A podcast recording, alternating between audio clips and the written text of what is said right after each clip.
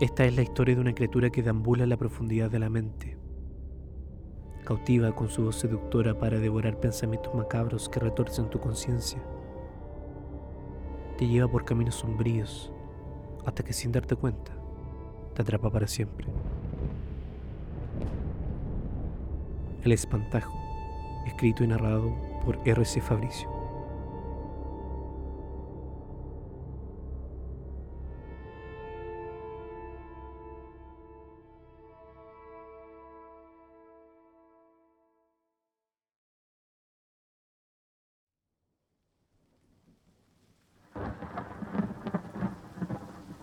El estallido de la tormenta lo despertó con la cara sumida en un pequeño charco de agua que la lluvia había creado.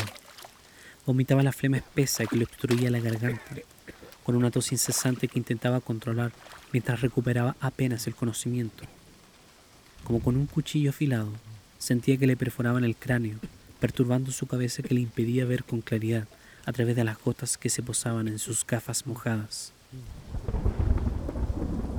El aullido de los relámpagos retumbó entre los gigantescos árboles como un grito desgarrador, lo suficientemente agudo como para asimilar un quejido.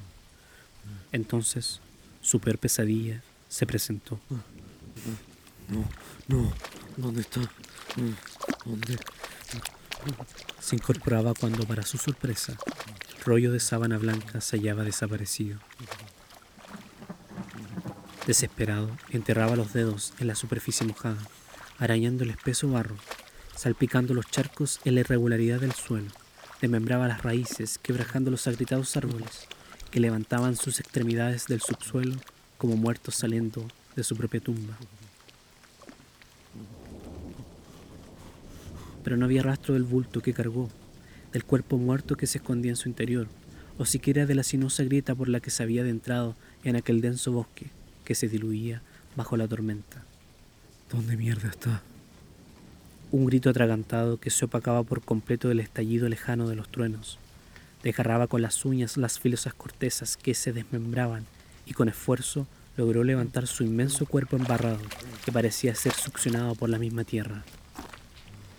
Respiraba pesado en una pretensión desesperada por incorporarse en la negrura, pero la vista obstruida le hacía perder el equilibrio constantemente. Zigzagueaba con descuido a través de un sendero que se revelaba a través de los goterones, una ilusión esperanzadora que sin embargo no le entregaba certeza alguna que su final fuera favorable. La oscura noche entregaba una sensación laberíntica que hacía del repetitivo paraje natural una trampa para todo ser que se sumiera en la inmensidad sin encontrar salida alguna. En algún momento se sintió parte de un juego burlesco que aquel ensortijado paraje perpetraba para hacerle perder la cordura. Creí escuchar el eco de sus pasos a lo lejos, generados por los charcos que se duplicaban tras él, imitándolo con las gotas que se filtraban por las hojas. Era tan exacto y evidente que por un momento creyó que alguien le seguía. Giró sobre sí instintivamente tras el castañeo de pasos que creyó escuchar, pero no había nada más que el vacío de la oscuridad, nada más que aquel horizonte neblinoso acompañaba el sombrío de la madrugada. Entonces el aullido del vendaval lo espantó, y con la mirada en su camino su cuerpo sufrió un repentino escalofrío que le recorrió la pierna, la nuca, y le atravesó la vista para encontrar una silueta oscura que se presentaba frente a él. Una tensión escalofriante se percibía entre ambos. Era una silueta enmarcada por la negrura absoluta, y que la neblina revelaba sutilmente. Parecía como un enmarañado grupo de ramas acumuladas entre los árboles. Volvió a ser parte de una jugarreta nocturna.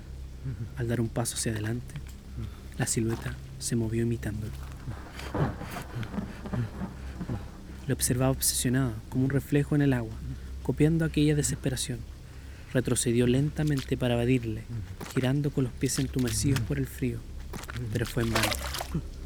La sombra aparecía repentinamente frente a él, en aquel nuevo horizonte, pero esta vez un poco más cerca. Podía dilucidar los pliegues de su figura, abstracta, quebradiza, sucia y cubierta en maleza. Hizo caso omiso a la provocación, retrocediendo nuevamente con agilidad para cambiar su camino.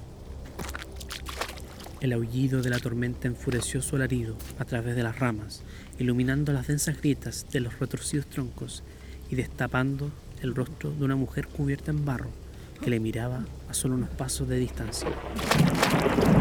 Cayó de espaldas solo de la impresión, raspando los codos en el suelo mientras se arrastraba sobre su cuerpo sin perderle de vista.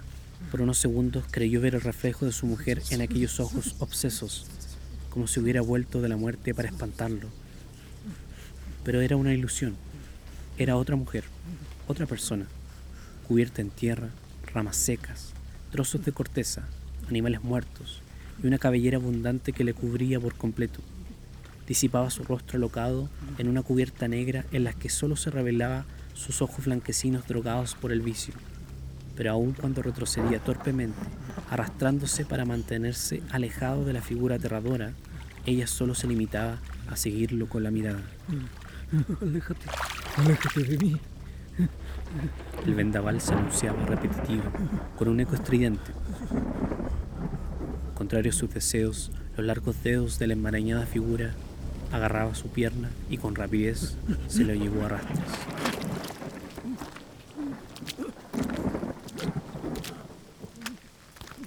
Con un ímpetu desgarrado se aferraba a todo lo que su cuerpo golpeaba, rocas, raíces, pequeños arbustos que se quebrajaban con la facilidad ante la fuerza con que la mujer lo acarreaba.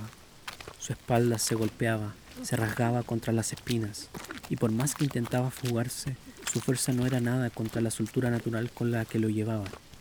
Su tobillo se desgarraba entumeciéndose ante la falta de sangre. Podía sentir el crujido de sus huesos que aguantaban el arrastre. Y aún, vociferando en un llanto quejumbroso, su pierna era sostenido con más fuerza y furia, haciéndolo llorar del dolor. Lo llevó por un largo camino que no pudo memorizar, en alguna zona aún más oscura y silenciosa de la espesura. Cansado, cuando ya no podía pronunciar palabra debido a su magullado cuerpo, su pierna repentinamente se vio liberada del dolor.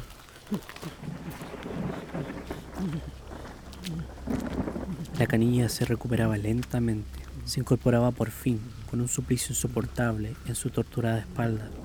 Pudo observar así, lleno de ira, a su opresora. Esta se adentraba en un pequeño claro donde deambulaba como un fantasma sigiloso. Se acomodó en una esquina sumida en alguna clase de trance y lentamente levantó el brazo para señalar el centro de aquel singular lugar. Allí, en medio del claro, se hallaba el rollo de tela blanco que tanto había buscado, cubierto en barro, ramas y piedras, y sobre un pequeño charco de agua se hallaba flotando delicadamente la mano muerta de la mujer que ocultaba en su interior.